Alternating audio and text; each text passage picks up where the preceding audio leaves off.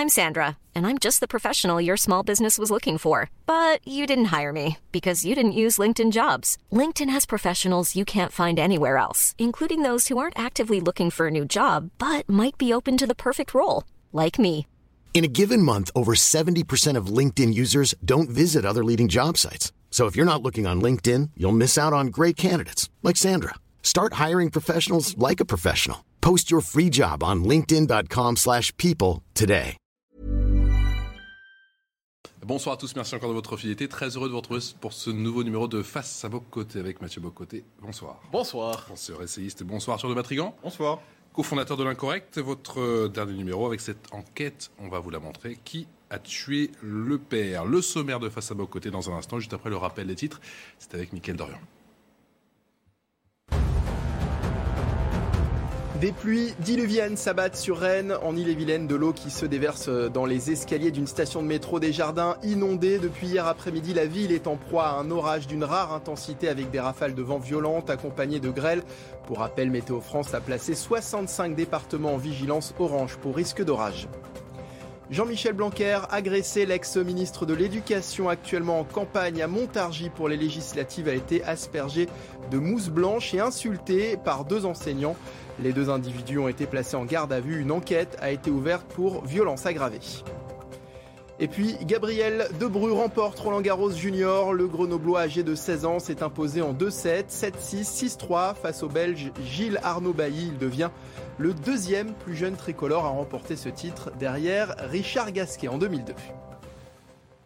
Allez, sans plus tarder, le sommaire de Face à Côté Saint-Denis souhaite absolument devenir capitale européenne de la culture. La ville du 92 a reçu un soutien de poing à la personne de Jack Lang. Neuf autres métropoles françaises sont en compétition pour obtenir ce label pour 2028. À suivre l'édito dans un instant de Mathieu Bocoté. Outre-Atlantique, la renaissance de la question nationale au Québec, identité, langue, immigration des sujets fondamentaux sur cette euh, scène politique. Alors comment se positionne le gouvernement Trudeau? En quoi la question du Québec peut interpeller interpellé au-delà de ses frontières, à commencer par la France. Élément de réponse là aussi dans un instant. Et puis l'invité de Face à Côté cette semaine n'est autre que Éric Branca à l'occasion de la réédition de son livre L'ami américain aux éditions Perrin. L'historien et journaliste revisite l'histoire conflictuelle de la France du général de Gaulle avec euh, les États-Unis, ce qui pourra nous éclairer, pourquoi pas, sur les enjeux du conflit actuel en Ukraine et du rôle de la France. Voilà pour le sommaire, mais tout d'abord, mon cher Mathieu Bocoté, Saint-Denis, hein, tristement, euh, célèbre en tout cas cette semaine pour effectivement ces exactions, tous ces débordements tout autour du Stade de France à l'occasion de la finale de football de la Ligue des Champions, c'était samedi dernier. Mais si vous nous en parlez ce soir, c'est pour une toute autre raison. Saint-Denis qui souhaite absolument devenir capitale européenne de la culture, le label pour 2028 Oui, alors c'est la grande question. Que faire de la Seine-Saint-Denis? Que faire de Saint-Denis? Euh, C'est-à-dire cette, euh, cette question qui revient en boucle, c'est-à-dire de quelle manière peut-on, parce qu'on sent qu'il y a une situation de décomposition, on sent qu'il y a une situation presque un territoire non seulement perdu, mais définitivement perdu. Si le, concept de territoire perdu de la République avait été inventé pour un territoire en particulier, nous l'avons. Or, or, de quelle manière être capable néanmoins de réinscrire la Seine-Saint-Denis plus largement, Saint-Denis dans l'univers mental français, de quelle manière valoriser ce qui semble décomposé, de quelle manière présenter comme une victoire, comme un possible triomphe, ce qui semble pour l'instant une terrible défaite et pas simplement une étrange défaite, eh bien, il y a cette volonté de la ville, justement, de se, faire reconnaître pour 2028 comme capitale européenne de la culture. Alors, je vous évite tout le processus qui conduit à, faire en sorte qu'on peut être reconnu comme capitale européenne de la culture, mais nous sommes en ce moment, l'essentiel est à retenir, nous sommes dans la construction de la candidature. Nous sommes dans le processus de candidature. À terme, deux villes seront retenues. À terme, deux villes seront retenues. Il y, a, neuf, villes qui se préparent pour ça en France en ce moment. Mais Saint-Denis se dit, c'est notre tour et on a une candidature unique et on est capable justement de mettre ça de l'avant. Alors, ce qui est assez intéressant, ce qui s'est passé cette semaine, et pourquoi j'y reviens, c'est parce que c'est le, grand contraste. D'un côté, les événements de samedi dernier, et aujourd'hui, une espèce de vocation renversée. Donc la ville, le, stade était assiégé, et aujourd'hui, on nous dit, ben non, c'est tout le contraire, c'est la possibilité, c'est la possibilité d'une reconnaissance d'une part de nous oublier la part lumineuse de Saint-Denis. Qu'est-ce qui s'est passé cette semaine là-dedans, et c'est pour ça que ça devient un élément d'actualité? Cette figure singulière de la Ve République, cette figure étonnante de la Ve République. Cette figure qui représente probablement les, dernières traces politiques du mitterrandisme agonisant, euh, c'est-à-dire Jack Lang, s'est manifesté et a dit c'est une excellente raison, euh, c'est une excellente cause que celle de Saint-Denis, euh, capitale européenne de la culture.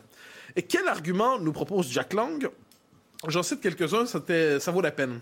Alors, il nous dit, par exemple, Saint-Denis a tous les atouts pour incarner ce qui doit être un rêve européen c'est-à-dire une histoire, une culture, une jeunesse, des talents, et aussi des réponses à des questions que se posent beaucoup de villes. Comment redonner à cette jeunesse un espoir, une confiance? Et c'est bien que ce soit une ville comme celle-là qui soit candidate. Ça ressemble un peu à ce que dit Emmanuel Macron, non? Ah oui, mais dans... Sur la Californie, tout ça. Oui, ben oui. Alors ça, c'est quand même c'est le, principe de l'inversion qui commande. Aujourd'hui, c'est la confusion du vrai et du faux. Hein. Le propre, je pense, d'un pays qui vit sous le signe de l'idéologie, c'est que le vrai et le faux se confondent, et il faut dire le faux publiquement pour, pour se reconnaître dans la vérité du régime. Donc, je, vous connaissez les formules, des quartiers sensibles, des jeunes, tout un vocabulaire comme ça, et, et euh, un sentiment d'insécurité, et euh, la Seine-Saint-Denis comme la Californie. Euh, il faut un peu d'imagination pour y arriver quand même, mais c'est le propre de l'idéologie. Plus on va dans le faux, plus on croit toucher le vrai. Quoi qu'il en soit, je reviens sur la formule utilisée par Jack Lang parce qu'elle est intéressante une histoire, une culture, une jeunesse, des talents et des réponses à des questions que se posent beaucoup de villes. Comment redonner à cette jeunesse un espoir, une confiance? Mais quelles sont les réponses proposées par Saint-Denis pour l'instant? Ça m'intéresse. Quelles sont les réponses proposées par la Saint-Denis pour l'instant à ces questions? Nous n'avions pas l'impression qu'il s'agissait d'un modèle. Mais Jack Lang va plus loin. Il nous dit que ça permettra de vaincre aussi toute une série de clichés sur Saint-Denis. Et là, il ajoute, par exemple, excusez-moi, toutes les conneries qu'on a pu entendre ces derniers jours. Donc, à propos de la Seine-Saint-Denis, on le sait, les événements, on le sait, les violences, et l'on sait aussi, il faut le dire, les un stade assiégé, des supporters agressés par des bandes qui étaient sur le mode du piratage, qui taxaient, qui agressaient, qui ont fait des agressions sexuelles, il faut le dire, et une forme de volonté du pouvoir de de ne pas laisser transparaître, de ne pas raconter ce qui s'est passé. Ça, ça, nous vient de la presse internationale, finalement. Ça nous, l'information a pris plusieurs jours pour filtrer, ce qui n'empêche pas le Parisien de nous dire, je cite, c'est quand même pas mal, euh, des scènes de chaos survenues avant la finale de la Ligue des Champions, imputées notamment par des responsables politiques et médias d'extrême droite à des jeunes habitants de Seine-Saint-Denis. Dès lors qu'on nomme le réel, on est associé à l'extrême droite. Dès lors qu'on nomme la réalité des choses et qu'elle déplaît au grand récit diversitaire, on est associé à l'extrême droite. C'est presque dans la nature des choses aujourd'hui, qui transgresse le récit du vivre ensemble merveilleux, est accusé d'être d'extrême droite. Dernier élément là-dedans, parce que c'est intéressant on nous dit, et ça, c'est la Seine-Saint-Denis qui nous dit ça, c'est, je pense que c'est Léla Temel, élue de Saint-Denis et conseillère à pleine commune en charge de la stratégie culturelle. On entre dans une phase de réflexion sur le récit. Qu'est-ce qu'on doit raconter à l'Europe, à la France? Qu'est-ce que ce territoire dit de particulier qui nécessite de nous labelliser? Ben, pour l'instant, ça raconte la désagrégation sociale, ça raconte l'insécurité, ça raconte les territoires perdus de la République, ça raconte le sentiment d'une France devenue étrangère chez elle. Autrement dit, ça nous raconte une histoire qui n'est pas particulièrement lumineuse. Or, on nous dit non, tout cela est faux. En fait, c'est la ville modèle et on doit avoir le titre donc de capitale européenne de la culture pour officialiser ce que tous nous contestent, notre statut de ville modèle pour l'Europe de demain. Pourquoi vous n'êtes pas convaincu Je dirais que la réalité des faits suffit quelquefois à invalider les propositions délirantes. Mais ce qui est intéressant, c'est voir le symbole. En fait, c'est très révélateur de ce qui se passe. Saint-Denis, c'est le lieu associé dans l'imaginaire collectif au roi de France. C'est la figure centrale, la basilique Saint-Denis. Ça touche quelque chose qui relève du noyau de l'identité française. Or, qu'est-ce que c'est Saint-Denis aujourd'hui? C'est un décor occupé par une autre culture. C'est un décor résiduel, c'est un décor oublié, c'est un décor qui est encore visible, mais une toute autre culture s'y imposer. Je ne crois pas que c'est faire... Euh, c'est pratiquer je ne sais quelle stigmatisation que de dire qu'on est dans une situation de partition culturelle tout à fait réelle. Donc là, on est dans cette espèce de grand écart entre ce que la France a été et ce qu'elle pourrait devenir et ce qu'elle sera probablement.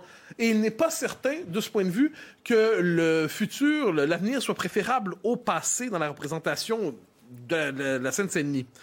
Mais, encore une fois, c'est ce que je disais plus tôt, le régime nous impose trop souvent une confusion du vrai et du faux. C'est-à-dire, on voit, on voit historiquement ce qu'était la Seine-Saint-Denis, on voit ce qu'elle est devenue, et on nous dit que le véritable avenir de la France, c'est justement, d'ailleurs, si vous regardez le programme, je ne l'ai pas noté le détail, mais ça vaut la peine si vous allez regarder sur le site de la ville, on va nous dire comment faire, comment passer de la ville des rois au hip-hop et ainsi de suite. Puis on se dit, ainsi présenté, il y a de bonnes raisons de se dire que c'est pas nécessairement, c'est pas nécessairement un progrès. Mais est-ce que vous ne voyez pas le, verre, Mathieu, à moitié vide et peut-être devriez-vous voir le verre à moitié plein, cest à dire que si Saint-Denis demain est capitale européenne en 2028, ça pourrait justement réinstaurer, réinscrire euh, Saint-Denis d'une certaine manière. Ah, c'est intéressant cette théorie parce que c'est ce qu'on nous dit généralement. Le Stade de France. Le Stade de France a été établi là. Pourquoi?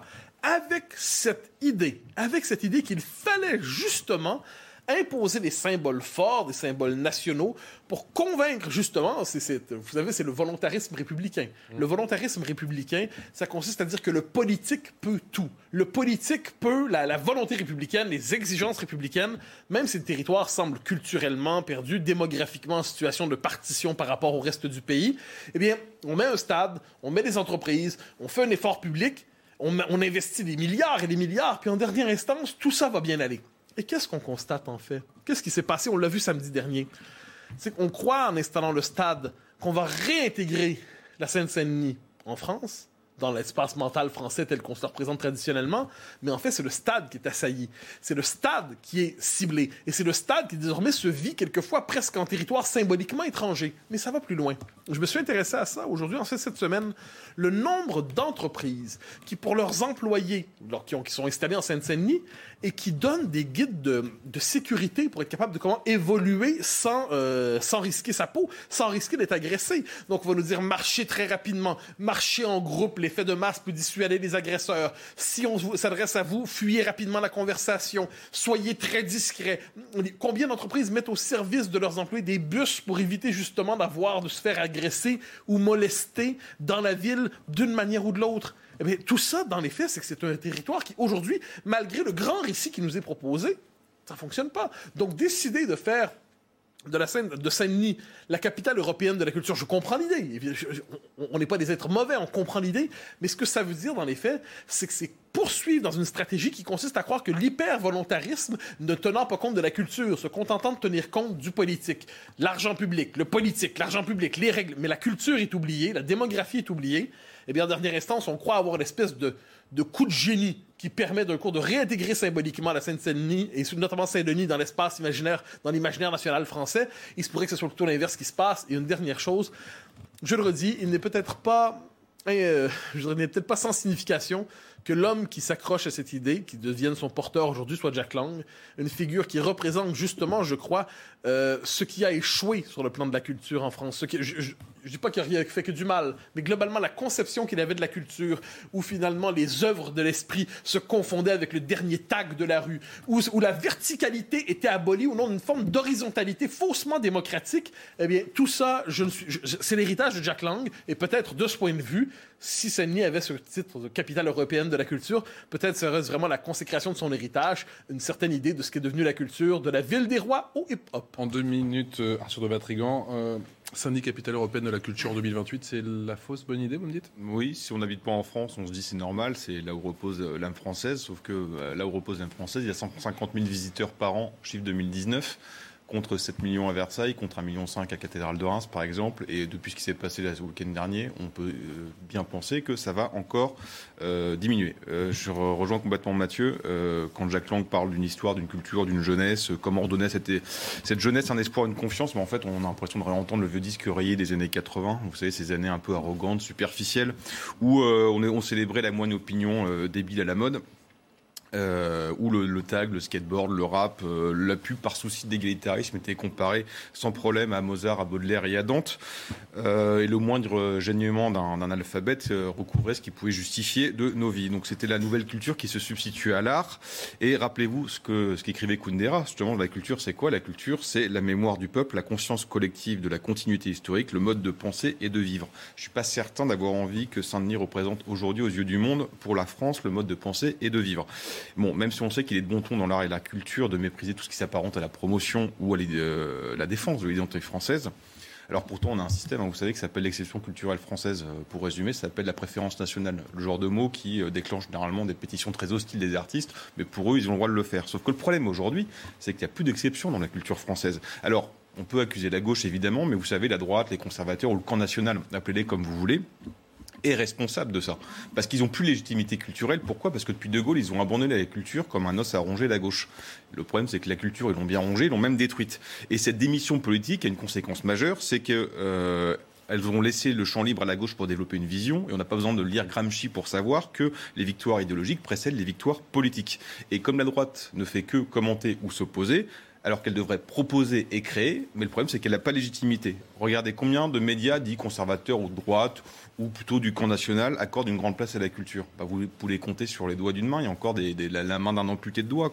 Et le problème, c'est ça, c'est que lorsque la culture, le, principe, c'est de faire rayonner la langue française, elle doit s'adresser au plus grand nombre, évidemment, elle doit défendre l'histoire, le roman national, les grandes œuvres artistiques, qui, en fait, en faisant tout ça, devient un rempart contre la barbarie, à peu près tout ce que Jack Lang a fait, mais en miroir inversé. Ça n'a pas été pour une bonne chose pour Marseille en 2013 ça me revient. En 2013, c'était Marseille. Mais en dernier instant, je pense que c'est une philosophie générale qu'il faut développer, c'est-à-dire les villes de c'est la notion de culture, c'est le rapport à la culture. -dire, si, si, on étend sans cesse la définition de culture, si on l'étend, si on l'égrène, si on finalement, on ne sait plus exactement sur à quoi on fait référence. Et en dernière instance, en dernière instance, ce qu'on présente aujourd'hui comme passiste est peut-être en fait ce qu'il y a de plus solide dans une culture. Quelle drôle d'idée. Je crois qu'on va parler du Québec dans un instant. Un peu de patience. Juste après le rappel des titres, la minute info avec euh, Mickaël Dorian. De violents orages et beaucoup d'eau à Versailles en Ile-de-France, vous le voyez. Après euh, les fortes averses de ces dernières heures, des chaussées inondées qui ont rendu la circulation en centre-ville très difficile. Pour rappel, Météo France a placé 65 départements en vigilance orange pour risque d'orage. Des unités ukrainiennes se retirent de Zverodonetsk, c'est ce qu'affirme le ministre russe de la Défense dans un communiqué. Elles auraient subi des pertes critiques lors des combats jusqu'à 90% dans plusieurs unités. Cette ville clé située à l'est de l'Ukraine est en proie à de furieux affrontements entre Kiev et les troupes du Kremlin. Et puis Raphaël Varane forfait pour les trois prochains matchs de la saison en Ligue des Nations, blessé à la cuisse lors du match France-Danemark hier. Il sera remplacé par le joueur de Liverpool, Ibrahima Konaté, appelé pour la première fois en équipe de France. L'équipe de France qui affrontera la Croatie mardi prochain. Mickaël Dorian pour le rappel des titres. Merci à lui pour ce deuxième éditorial. Mon cher Mathieu, vous souhaitez nous faire traverser l'Atlantique et plus encore, nous emmener chez vous au Québec pour nous parler effectivement de la renaissance de la question nationale. Ça fait débat là-bas. Oui, alors je, m'excuse dès maintenant, mais en fait je m'excuse à demi. Si je me permets de vous parler de ça, c'est pas pour vous transformer, pour prendre en, en otage le public de CNews pour leur imposer des questions québécoises, mais parce que à peine. Mais parce que la question québécoise porte en elle, peut-être, peut-être, certaines leçons sur le rôle des nations, sur la question de l'identité, sur la résistance aux forces de dissolution qui cherchent quelquefois à euh, anéantir les nations aujourd'hui. Alors, la question du Québec, je vous résume ça très simplement. On est témoin en ce moment au Québec d'une renaissance de la question nationale après 25 ans de congélation mentale, après 25 ans de censure, après 25 ans de déconstruction de tout ce qui touchait de près ou de loin à la légitimité du nationalisme québécois. Nationalisme au Québec, je le précise, ça n'a pas le même sens qu'en France. Nationalisme, ici, ça veut dire extrême droite, tout ça. Chez nous, c'est simplement le désir de vivre d'un peuple qui s'exprime dans un projet politique. Eh bien, pourquoi j'en parle aujourd'hui? C'est parce que c'est en train de renaître. Je vous donne quelques éléments de contexte historique pour voir qu'est-ce qui fait que ça renaît aujourd'hui. Vous connaissez l'histoire du Québec peut-être vaguement. C'est d'abord et avant tout, ce sont les Français qui s'y installent. Jacques Cartier 1534, 1608 Samuel de Champlain, colonie française de la Nouvelle-France, en fait. La Nouvelle-France, une... il fut un temps où l'essentiel de l'Amérique du Nord était sous souveraineté française, ne l'oublions pas. Mais l'histoire tourne mal, 1760, 1763, conquête anglaise, et qu'est-ce qui se trouve? il y a 60 000 Français abandonnés dans la vallée du Saint-Laurent qui se demandent mais qu'est-ce qui va se passer avec nous? Abandonnés ou à tout le moins qui sont, qui sont désormais perdus dans la vallée du Saint-Laurent. Est-ce qu'ils vont survivre? Est-ce qu'ils vont survivre?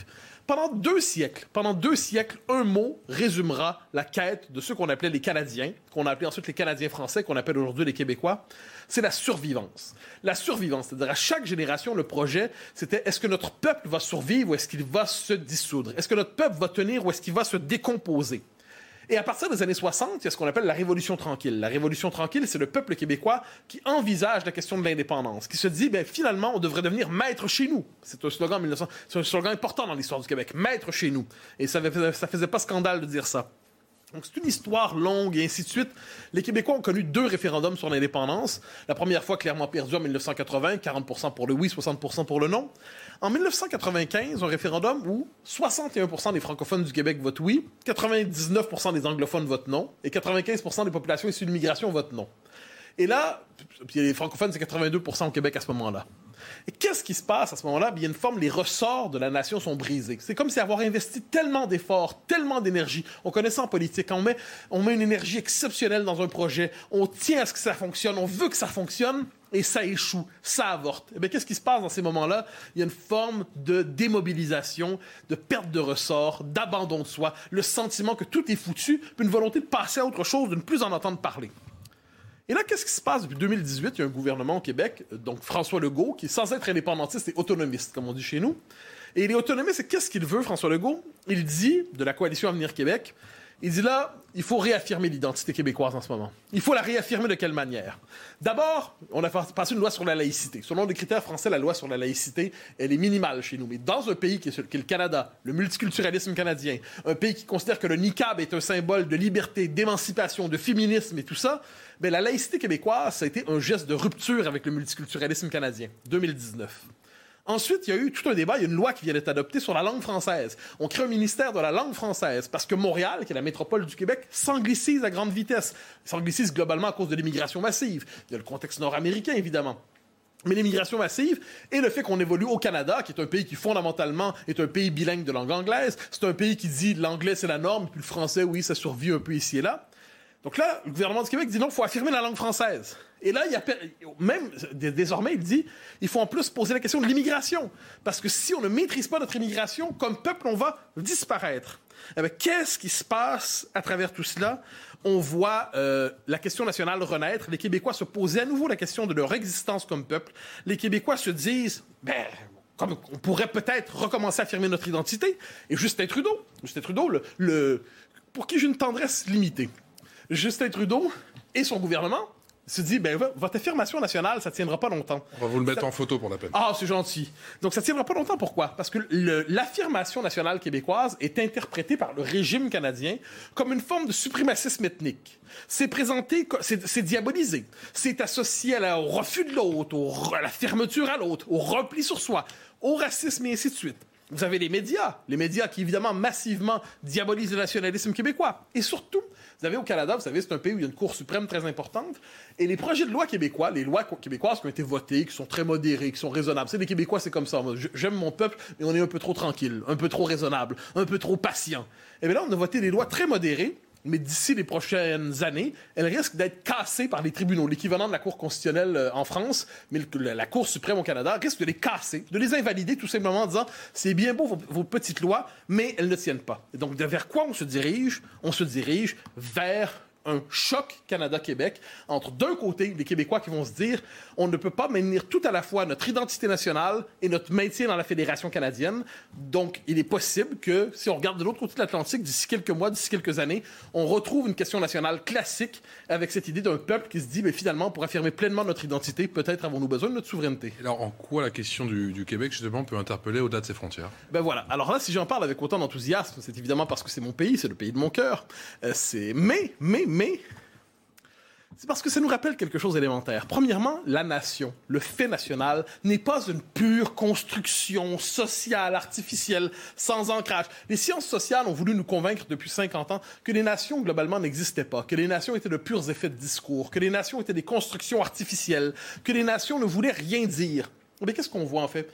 Depuis quatre siècles, un peuple sans tête et résiste et tient tête. Il y a de bonnes décennies de mauvaises, il y a de bonnes époques, il y en a des mauvaises. Mais ce peuple sans tête a existé et ne veut pas se laisser broyer par l'uniformité anglo-américaine. Il ne veut pas perdre son identité, il ne veut pas perdre sa langue, il ne veut pas cesser de nommer le monde en français. Autrement dit, il est possible pour une petite nation, parce qu'on a l'impression aujourd'hui qu'il faut être un empire absolument, c'est la seule manière d'exister. Mm. Mais les petites nations portent aussi une culture qui mérite d'être défendue, et la nation, donc, c'est un fait majeur. Ensuite, un autre élément qui est central, l'importance d'avoir une majorité démographique chez soi. Euh, fondamentalement, ça c'est la partie, quand on a une vision exclusivement républicaine de la nation, on oublie que si vous n'avez pas une majorité, ce qu'on appelle un peuple historique dans un pays, ou si ce peuple historique devient minoritaire en son pays, eh ce peuple va perdre de pouvoir, il va peut-être conserver quelques droits, mais il va devenir un acteur secondaire de l'histoire, il va être effacé de l'histoire, il va être oublié de l'histoire, il va être oublié de la scène du monde, parce que maîtriser un État, un État indépendant, un État souverain, c'est pas simplement une espèce de joujou, c'est une question fondamentale d'exister pour un peuple, d'avoir ses pleines institutions. L'importance aussi de résister. Vous savez, au Canada, le multiculturalisme est une religion d'État. Au Canada, le multiculturalisme, c'est pas un discours seulement, c'est dans la Constitution. C'est le principe qui définit l'identité canadienne aujourd'hui. Mais les Québécois disent un instant, avec notre laïcité, avec notre politique, avec notre conception de la démocratie, avec notre conception de l'intégration, on résiste au multiculturalisme. Nous n'acceptons pas cette idéologie obligatoire qui nous condamne à la disparition. Parce que qu'est-ce que ça dit le multiculturalisme? Vous n'êtes plus une nation chez vous, vous êtes une communauté parmi d'autres. Le peuple historique n'est plus qu'une communauté parmi d'autres. C'est même l'inversion du devoir d'intégration. C'est pas au nouvel arrivant de s'intégrer au pays d'accueil, c'est au pays d'accueil de s'adapter à la diversité. Alors ça, il y a ça. Je dirais un dernier mot, en fait, avant d'avoir l'ultime conclusion. Eh il y a une grandeur dans la résistance aux empires. Les nations savent résister aux empires. Les Québécois résistent tout à la fois au fédéralisme canadien, qui, dans les faits, veut les condamner à devenir une minorité ethnique folklorique étrangère en son propre pays. Mais ils résistent aussi à l'Empire américain, qui impose partout ses codes, qui impose partout ses normes. Et en Amérique du Nord, une petite nation s'entête à dire nous ne sommes pas simplement des Américains qui parlent français, nous avons une langue, une culture, un rapport au monde, et tout ça mérite d'exister. Je pense que ce message est valable pas seulement pour le Québec, mais aussi pour la France et d'autres pays. La question à 10 000 dollars. Euh, le Québec libre, c'est pour demain? Pas demain. Après-demain ou après-demain. Je pense que le Québec libre, c'est cette formule magnifique du général de Gaulle, le 24 juillet 67, vive le Québec libre. Eh quand le choc dont je vous parlais va arriver, le choc entre l'identité québécoise et le multiculturalisme canadien, le choc entre le désir des Québécois de rester un peuple et le Canada qui leur explique que fondamentalement, ils ne sont qu'une communauté ethnique parmi d'autres dans la diversité canadienne, le choc viendra. Et à ce moment-là, je crois que cette magnifique formule, vive le Québec libre, sera enfin entendue. Et à travers le monde, on reconnaîtra l'apparition de nouveaux pays en Amérique du Nord, héritiers de la longue histoire de la Nouvelle-France et qui s'incarnent politiquement dans une, une honorable modernité enracinée, le pays québécois. Euh, la question québécoise peut inspirer d'autres pays. Euh, oui, elle est même fondamentale, je pense. Alors, juste un petit conseil de lecteur euh, pour les téléspectateurs, parce qu'à force de fréquenter Mathieu, on s'intéresse un peu au Québec, de force, contraint, mais on découvre quand même des choses intéressantes. Et ce concept de survivance est très intéressant. Et je conseille le, un très bel essai de Karl Bargeron qui s'appelle La Grande Marie ou le luxe de la sainteté et qui décrit parfaitement, en tout cas pour un néophyte comme moi et comme d'autres Français probablement, ce que c'est que la survivance, ce concept et un peu ce que, une description un peu de ce que peut être l'âme québécoise. Donc voilà, je le conseille pour découvrir ça, c'est passionnant. Euh, donc en quoi c'est fondamental? Euh, Mathieu donnait comme antidote euh, l'importance de l'enracinement, de l'importance démographique, de la politique pour résister aux empires. Et c'est quoi résister aux empires? Ça fait, c'est garder son indépendance. Euh, si la France n'est pas encore complètement dépossédée de toute souveraineté, son indépendance se réduit d'année en année et le projet européen promis par Emmanuel Macron va faire qu'accélérer tout ça malheureusement. On est en fait dans cette mondialisation qui broie tout et le pouvoir supranational qui en fait n'est que l'étape d'après la centralisation. La centralisation, elle reste, sauf que le pouvoir se déplace. Il était hier à Paris, il est aujourd'hui à Bruxelles. Et si on peut finir comme euh, le, Québec, même si le Mathieu euh, garde une espérance, je pense qu'il faudrait rapidement sauvegarder euh, ce qui n'a pas encore été complètement disparu, à savoir les petites patries. Les petites patries, c'est quoi? C'est les provinces, c'est les communes. Et comme l'écrivait Tocqueville, dans la commune, c'est dans la commune que résident les forces des peuples libres. Sans institution communale, une nation peut se donner un gouvernement libre, mais elle n'a pas l'esprit de la liberté. Donc, il faut, parce que le, le, si vous regardez la carte française aujourd'hui, c'est quoi? C'est un plan technique, c'est euh, un plan désincarné, c'est pas une carte de territoire et donc d'identité. Et ce qu'il faut, c'est retrouver les identités. Et ce qu'on veut faire avec le centralisme, c'est l'uniformisation. L'uniformisation, c'est la destruction des particularismes. La première étape pour transformer un Français en citoyen du monde. Or, euh, les identités ne relèvent pas de la régression, de l'enfermement, comme veulent nous faire penser certains, mais ça participe justement d'une ouverture sur l'universel. Imagine-t-on Platon sans Athènes, Dante sans Florence ou Peggy sans Chartres? Bah évidemment que non. Et c'est quoi le point commun de ces trois génies? L'enracinement. Merci beaucoup Arthur. On va rester avec nous. Euh, c'est Eric Branca, le journaliste et historien qui nous rejoint dans un instant. Il vient de nous parler de la réédition de son livre L'ami américain, on va parler des États-Unis, versus la France et pas du Québec. À tout de suite. Quoique. La deuxième partie de Face à Bocoté dans un instant, juste après le rappel des titres avec euh, un Mickey Dorian. 19 personnes ont été blessées, dont une grièvement ce samedi dans l'accident d'un train touristique dans le Doubs. L'accident s'est produit vers 13h30 à une quinzaine de kilomètres de Pontarlier. Selon l'Est républicain, le train roulait à une dizaine de kilomètres heure lorsque l'accident s'est produit et la plupart des passagers étaient attablés au wagon-restaurant. Une enquête de gendarmerie a été ouverte.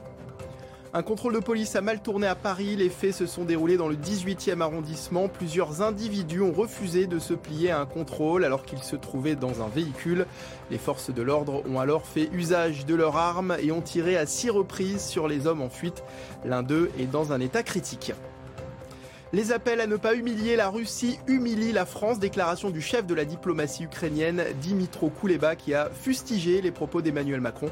Le président français a répété hier qu'il ne fallait pas humilier la Russie comme il l'avait déjà dit en mai dernier, des propos très mal perçus dans l'Est de l'Europe. Mathieu Bocoté, le journaliste et historien Éric Branca est votre invité. Pourquoi l'avez-vous invité? Alors, son livre, qui, est, paraît en fait, reparaît ces jours-ci en temps plus, L'ami américain, est un livre que j'avais lu à sa sortie, que j'avais trouvé tout à fait remarquable. Paraît ces jours-ci dans un contexte tout à fait particulier, peut-on dire, où la tension potentielle entre les intérêts des États-Unis et les intérêts de la France ou de l'Europe occidentale plus largement, la question de cette tension est rarement nommée, mais elle est pourtant centrale. Et c'est un ouvrage, je crois, essentiel pour comprendre justement les temps présents. Alors, Éric Branca, bonjour. Bonjour. Alors, question première, vous parlez dans votre ouvrage, c'est l'ami américain, vous parlez d'un malentendu entre la France et les États-Unis. Vous parlez de tension entre la France et les États-Unis, et le point de départ de cette tension, on pourrait la remonter plus loin dans l'histoire probablement, mais c'est avec le, rôle du général de Gaulle dans, euh, au moment de la Deuxième Guerre mondiale. Si on recherchait le point de départ de la tension que vous identifiez dans l'ouvrage, quel serait-il? C'est très simple 1940. C'est pas avant, bien sûr, et c'est dès 1940 parce que Roosevelt et l'administration américaine choisissent Pétain contre la France libre. C'est clair, net, précis. On sait qu'en 1943, ils choisiront Darlan, puis le général Giraud, et De Gaulle, en extrême limite, d'extrême solution, parce qu'il ne pouvait pas faire autrement, il y avait la légitimité de la résistance, que le peuple américain d'ailleurs soutenait général De Gaulle. De Gaulle a été magnifiquement reçu aux États-Unis en juillet 1944, mais je raconte dans mon livre comment, dans les jours qui ont précédé la libération de Paris, fin juillet, début août 1944, il y avait encore des gens du département d'État qui complotaient pour trouver une solution intermédiaire entre Vichy et les autorités de libération, et cette solution intermédiaire s'appelait Pierre Laval. Donc ça allait quand même très loin. Alors, ça n'est pas d'ailleurs de la petite histoire, mais il se trouve que Pierre Laval avait un gendre qui s'appelait René de Chambrun et qui était le cousin de Roosevelt, qui d'ailleurs en privé l'appelait Bunny. C'est dire leur lien. Et donc ce, ce, ce joue un rôle très important euh, jusqu'en 42, jusqu'au débarquement américain en Afrique du Nord, pour essayer de, de, resserrer les liens entre Vichy et les Américains. Donc vous voyez, c'est une affaire qui est ancienne. Alors que représente De Gaulle pour Roosevelt? On sait qu'il avait une, des formules assez sévères à son endroit, mais que représente De Gaulle pour Roosevelt? Autrement dit, pourquoi dès le début s'en méfie-t-il? Il s'en méfie d'abord parce qu'il est entouré par les gens. Je vous ai parlé d'un de ceux-là. Bon, bien, il y en a, d'autres. Il y avait l'ambassadeur euh, de, de Vichy à à, Washington, etc. Bon, et il y a surtout le fait qu'il voulait profiter de l'effondrement de la France pour prendre pied dans l'empire français. Hein. Euh, ça, c'est une chose essentielle. L'Amérique, comme le monde entier d'ailleurs, est très choquée par la rapidité de euh, l'effondrement français. L'armée française, qui était soi-disant la première du continent, s'effondre en cinq semaines. Bon, le gouvernement euh, américain suit de très près l'effondrement français parce qu'il y a un chargé de mission qui s'appelle euh, Freeman Matthews et qui euh, suit le gouvernement français euh, de Paris à Bordeaux et de Bordeaux, de, oui c'est ça, de Paris à Bordeaux, et qui assiste à, une déliquescence absolument sans précédent, et qui envoie tous les jours des dépêches. Tous ces documents-là sont déclassifiés maintenant.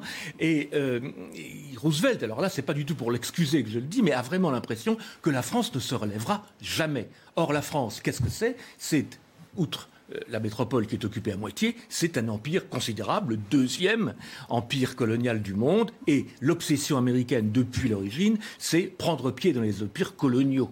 Euh, l'ouverture des marchés. Hein, ils ont fait les guerres de l'opium pour ça, euh, c'est une constante. Et donc, euh, il faut ménager Vichy. Et l'idée d'une France restaurée dans sa souveraineté politique en 1944, ça leur va pas du tout. Ça leur va pas du tout. Eh ben, justement, dans cet esprit, alors c'est un thème qui, que, l'on connaît généralement sans le connaître précisément. Vous parlez de l'AMGOT notamment. Oui. Et là, pourriez-vous nous expliquer quel est ce projet, euh, la création de la Wallonie aussi, donc, toute une série de thèmes comme ça dans la tête de Roosevelt, dans l'esprit de Roosevelt, la France de 44, de 45 ne doit pas être restaurée dans sa souveraineté. Il faut faire, il faut en faire quelque chose. Qu'est-ce que Roosevelt aimerait en faire? Alors, Roosevelt a deux idées. Il a une idée qui lui a été soufflée vraisemblablement par Jean Monnet. Euh, qui est de la euh, diviser en trois. C'est-à-dire euh, la plus grande partie à l'ouest, la vallée du Rhône, la, rive gauche du Rhône donnée aux Italiens pour les remercier d'avoir changé de camp, et une, une, zone belgo-luxembourgeoise, néerlando-luxembourgeoise, qui, intégrerait aussi la rive gauche du Rhin et qui serait sous une sorte de souveraineté économique. C'est un peu l'ancêtre de ce qui sera la CECA. Voilà. Donc la France était divisée en trois. Je rappelle qu'Hitler voulait la diviser en cinq. Donc c'est pas tellement différent. Alors, je sais, je, fais un saut historique, c'est-à-dire on a le, début, le point d'origine de ce malentendu. Du point de vue français, du point de vue du général de Gaulle, le général de Gaulle, à la fois, était allié des Américains, mais au même moment, vous racontez une scène au tout début de votre ouvrage où, quand vient le temps de commémorer le débarquement de Normandie, le général ne veut pas y participer. Il considère sa place n'est pas là. Donc, du, point de vue français, est-ce que le général de Gaulle voyait chez les Américains un allié ou un rival, ou peut-être les deux? Euh, les deux, un, allié bien sûr, mais euh, il se souvenait de l'Amgot. Donc l'Amgot, euh, je, je, suis passé un peu vite dessus, mais c'était en fait un projet d'occupation militaire de la France par une administration militaire américaine. le mot occupé, n'est-ce pas, Occupied Territories, était là, donc on, était, on aurait été occupé comme l'ont été les Italiens, comme l'ont été les Allemands. Donc ils s'en souvenaient, et il savait aussi que sans Eisenhower, qui, était, qui, a eu un rôle très positif pour De Gaulle, euh, les Américains n'auraient jamais laissé euh, la libération de Paris se faire comme elle s'est faite. Et donc, euh, il leur en voulait beaucoup de cela. Et quand il s'est agi de, en 64 de euh, commémorer les 20 ans du débarquement, il a rendu hommage aux soldats américains qui s'étaient battus sur les plages, mais il a refusé.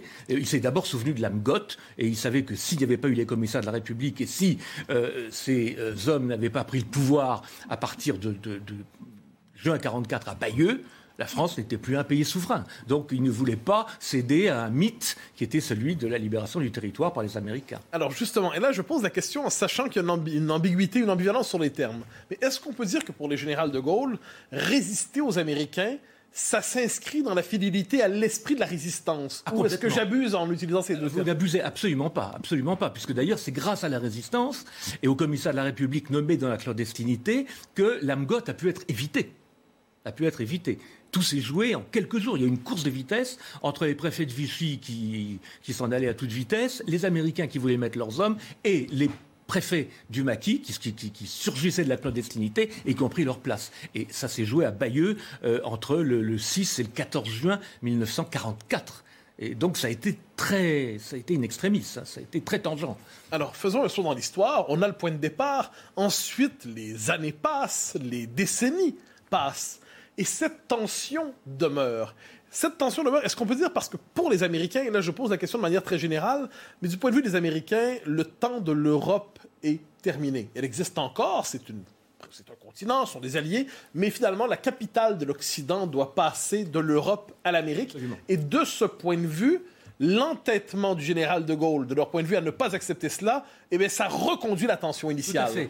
Et l'idée de Gaulle est d'ailleurs de, faire une Europe européenne, qui soit européenne. Je vous rappelle le, traité franco-allemand de 1963, qui a été vraiment euh, une cause de, divorce profond avec les, Américains, parce que euh, vous savez comment ça s'est passé. De Gaulle euh, scelle ce traité avec Adenauer, qui parle de trois points, pas plus, éducation, etc., et défense. Et on prévoit des instituts franco-allemands de recherche et l'embryon non pas d'une armée européenne, mais d'une défense franco-allemande, et euh, dans l'esprit de De Gaulle, certainement d'une garantie du territoire allemand par la force nucléaire française naissante. C'était pour les Américains une provocation, puisque le mot OTAN n'était pas, euh, pas mentionné dans le traité. Et donc, euh, les Américains, Kennedy a missionné Jean Monnet auprès du Bundestag pour imposer à Adenauer, qui d'ailleurs a été chassé du pouvoir quatre mois plus tard, un, addendum au traité, un préambule, très exactement, qui stipulait que la fidélité de l'Allemagne à l'OTAN primait la fidélité à toutes ses autres alliances, y compris à la lettre de sa constitution, qui est la réunification à l'époque. C'est le but premier de l'Allemagne, c'est la réunification. Et euh, voilà, ça, ça, va très loin. Et on chasse Adenauer du pouvoir. Arthur de Vatrigan. Vous parliez de Jean Monnet, euh, on parle de l'Europe actuellement. on vous en avait parlé au, au début. quelle est le, la relation de Jean Monnet avec le général de Gaulle qui a commencé fin de sortie de la guerre ou la guerre est encore 43. donc encore avant. Vous racontez même qu'il aurait envisagé ou expliqué que si on pouvait éliminer le général de Gaulle, c'était pas plus mal. Ah, mais il a écrit, on, a un document très intéressant, qui est un, télégramme de Monet à Harry Hopkins, qui est le principal conseiller de Roosevelt, et dans lequel il lui dit il faut détruire de Gaulle car c'est un ennemi de l'Europe et, c'est un ennemi de l'Amérique. Et justement, donc, quel est le rôle Détruire, le quel, quelle était leur relation Parce qu'il est revenu, ils sont partis, ils sont croisés. Quelle était leur relation pendant toute cette période-là Et quel est le, rôle, le réel rôle de Jean Monnet Parce qu'il y a beaucoup de suppositions sur la construction européenne. Est-ce qu'il était, en gros, pour dire clairement les choses, à la seule des Américains Bien sûr. Est-ce qu'il avait une vraie pensée voilà. Oui, il avait, il avait, bien sûr une vraie pensée. Sa, sa, pensée ultime, c'était le gouvernement mondial. Il l'a écrit. Il a écrit dans ses mémoires que euh, l'Europe devait être la première étape d'une structure super-étatique mondiale. Il l'a écrit. Euh, ça, c'est pas du complotisme, c'est écrit. Et euh, s'agissant des relations, eh ben, elles ont été très ambiguës parce que De Gaulle, évidemment, je crois qu'il est mort sans connaître ce document déclassifié depuis. Euh, il s'est aperçu que Monet jouait contre lui, en réalité en 45, quand il l'a nommé euh, commissaire au plan. Mais Alger, il était théoriquement de son côté, puisqu'il a d'ailleurs fait pencher les Américains du côté de Gaulle quand ils sont aperçus que euh, Giraud était absolument impraticable. Euh, donc ils ont choisi De Gaulle et en même temps, en même temps, il, écrivait à Roosevelt qu'il faut le détruire. Alors, le général de Gaulle n'est pas éternel, hélas, euh, ni même immortel. Donc, que reste-t-il à partir bon, le général de Gaulle quitte le pouvoir dans les circonstances que nous savons. Est-ce que le général de Gaulle laisse une empreinte telle que finalement le gaullisme survit au général de Gaulle dans leur relation avec les Américains ou finalement est-ce qu'on bascule dans une période de normalisation? Ah, je crois qu'on a basculé dans une période de normalisation profonde quand Nicolas Sarkozy a fait euh, réintégrer la France. Mais c'est tardif, ça. C'est-à-dire qu'il y, a Giscard, enfin, il y a Pompidou, il y a Giscard, il y a Mitterrand. Donc pendant cette période-là. Oui, mais vous savez, Richelieu disait on lit les hommes, on lit les bœufs par les cornes et les hommes par les traités. Donc on n'avait pas réintégré le commandement de l'OTAN, euh, tout, était possible. Une fois qu'on a réintégré, c'est beaucoup plus difficile d'en sortir parce qu'il y, a un lien de suggestion. Alors, Pompidou, si on va reprendre très très très très euh, brièvement le rôle des présidents, euh, Pompidou a maintenu l'héritage, incontestablement maintenu l'héritage, même s'il a fait entrer la Grande-Bretagne dans le marché commun à laquelle s'opposait De Gaulle et Adenauer, et on l'oublie trop souvent, Adenauer, il avait eu l'idée que tant qu'il y avait les Anglais, il n'y aurait pas de supranationalité européenne. Bon. Euh, il n'a pas vu le côté euh, cheval de Troie des intérêts américains. Bien. Giscard, évidemment, ça rapprochait beaucoup de l'OTAN. Mitterrand a joué un rôle euh, également assez délétère quant à l'héritage de De Gaulle, puisqu'il s'est coulé dans la Constitution.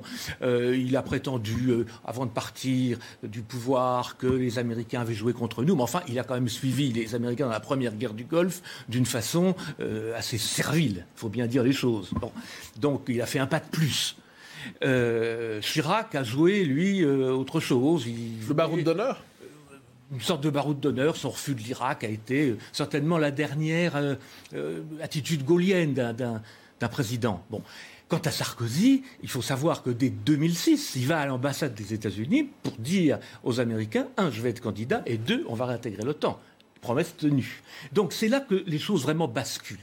Alors aujourd'hui, que se passe-t-il? On a évidemment, de la part du président Macron, des attitudes gauliennes quand il dit que la France peut jouer un rôle d'intermédiaire dans le dialogue. Bon, mais dans les faits, on est euh, le chef d'état-major des armées l'a dit, n'est-ce pas euh, on, est au côté des Ukrainiens, on leur vend des armes, on leur prête, je ne sais pas d'ailleurs s'ils les payent. Bon, peu importe, mais on, on est totalement dans une opération américaine. Et après la pause, nous revenons justement sur les temps présents, de quelle manière cette tension se reconduit aujourd'hui? Éric Branca, qui est l'invité de Face à vos côtés, on continue à, parlementer, effectivement. C'est pas québécois un peu, ça comme terme parlementaire Pas nécessairement, mais je vous le prête néanmoins. C'est gentil. Juste après le, le rappel des titres, c'est avec Mickaël Dorian. 65 départements placés en vigilance orange pour risque d'orage. L'alerte de Météo France s'étend du sud-ouest au nord, mais également à l'est du pays. Des orages parfois violents qui sont accompagnés d'averses et de rafales de vent, avec un risque plus conséquent de grêle sur le sud-ouest et le massif central.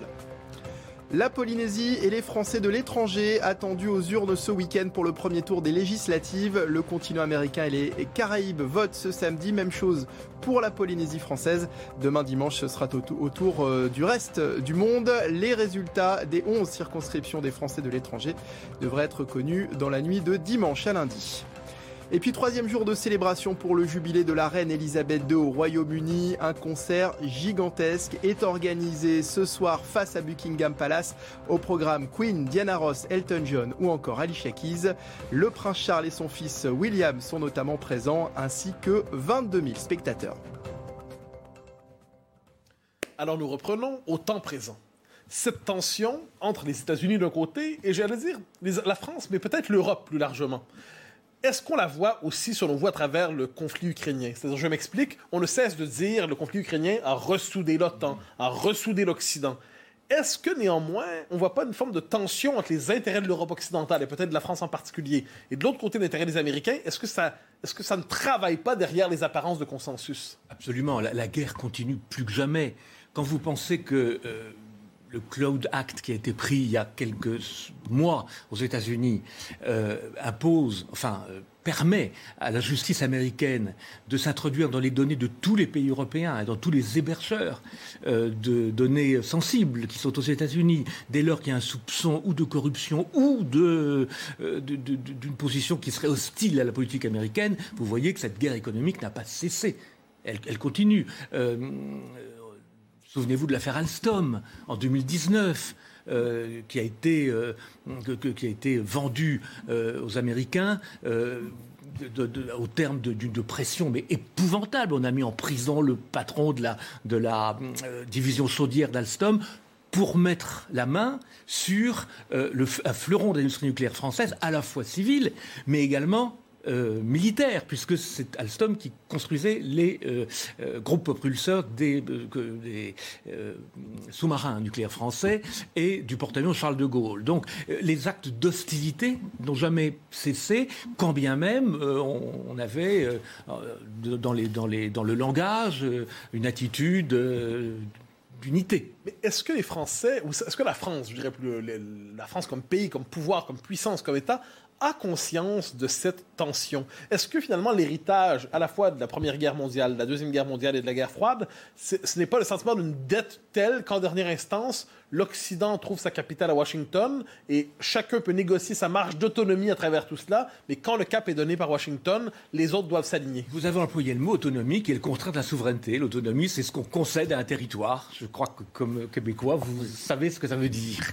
Et, et vous connaissez les limites surtout voilà, euh, je reviens toujours à Richelieu. Je veux dire, une porte doit être ouverte ou fermée. La souveraineté est totale ou elle n'est pas. Ce n'est pas une valeur relative, la souveraineté.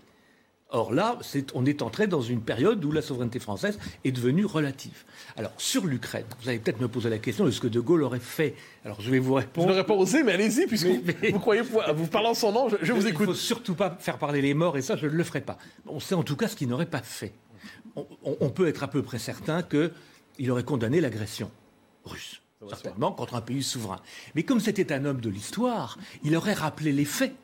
Et il aurait euh, eu une, perspective historique. Et la perspective historique, on la connaît, c'est 1990, c'était cette espèce de, grand chantage enfin de, grand chantage, de piège tendu par les Américains aux Russes, lorsqu'on leur promet qu'à la dissolution du pacte de Varsovie correspondra symétriquement la, la dissolution de l'OTAN. Or, non seulement l'OTAN n'a pas été dissous, mais il a avancé il a encerclé la Russie. Bon. De Gaulle l'aurait rappelé tout ça, certainement, comme il faisait dans tous ses discours quand il prend position entre la guerre du, Vietnam, il ne se contente pas de condamner ce qui se passe, il explique d'où ça vient et pourquoi il faut que ça s'arrête. Et donc il avait, il, aurait eu certainement un rôle de médiateur euh, à long terme. Arthur de Vatrigan. si on repense à l'histoire, aujourd'hui il y a deux visions qui s'affrontent une portée par Henri Guénaud, et qui rappelle notamment la Première Guerre mondiale, qu'une escalade avec une guerre voulue par personne. Et donc, au nom de ça, il faut réagir. Un engrenage, exactement. Et il y a une deuxième vision, c'est Munich. Deuxième guerre, deuxième guerre mondiale. Mm. On, fait, on est munichois, et donc on intervient mm. pour empêcher. Donc, si, on se confronte à l'histoire, il y a deux avis complètement différents. Oui, mais enfin, Munich, euh, vous savez, l'histoire ne se répète jamais, sauf en comédie, disait Marx que je cite rarement, mais euh, à force de voir des parallèles partout, on finit par plus rien comprendre. Il n'y a, a, aucune comparaison entre la politique agressive d'Hitler et la politique de Poutine. On peut pas, on peut pas les. Je, je sais qu'on dit que c'est les mêmes, mais enfin, c'est ridicule. C'est ridicule. Alors, est-ce qu'on peut dire, c'est une formule qui est souvent utilisée, finalement, entre la France et les États-Unis, est-ce qu'on pourrait dire qu'aujourd'hui, c'est finalement l'éternel conflit entre les nations et les empires? C'est-à-dire l'Amérique ayant une prétention à l'empire universel et la France s'incarnant peut-être aujourd'hui la résistance du principe national devant la tentation impériale. Ça a été le rôle de la France dans les années 60 et je dirais jusqu'à Georges Pompidou, hein, incontestablement. Euh, mais euh, tout, ça est rendu très difficile par les liens structurels qui nous lient maintenant aux États-Unis via l'OTAN et puis aussi les liens économiques puisque euh, on n'achète plus de pétrole russe, on n'achète plus de gaz russe, très bien, mais euh, à qui l'achète-t-on? Alors on quitte une dépendance pour une autre, on, quitte une dépendance relative pour une dépendance beaucoup, beaucoup plus nette euh, envers le gaz et le, pétrole américain.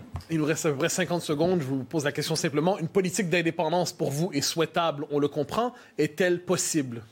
Tout est possible. Elle est possible si on le veut. Encore faut-il le vouloir. Et je crois que nos élites, malheureusement, ont perdu l'habitude de penser en termes d'indépendance. Ils, pensent en termes d'interdépendance, et euh, c'est pas ça qui fait avancer le schmilblick. Eh bien, Éric Branca, merci infiniment de votre passage. Je rappelle le titre de votre ouvrage, L'ami américain, qui reparaît ces jours-ci chez Tempus. Un ouvrage tout à fait remarquable. Merci. Merci à tous les trois. Un grand merci à vous, Éric euh, euh, Branca. On vous retrouve demain matin Absolument, avec Bruno Le Maire au grand rendez-vous avec Sonia Mabrouk et Nicolas Barry. Nicolas Barry, effectivement, des échos. Merci Arthur de Vatrigan. Excellente soirée en notre compagnie. Tout de suite, Soir Info avec Elliott Deval.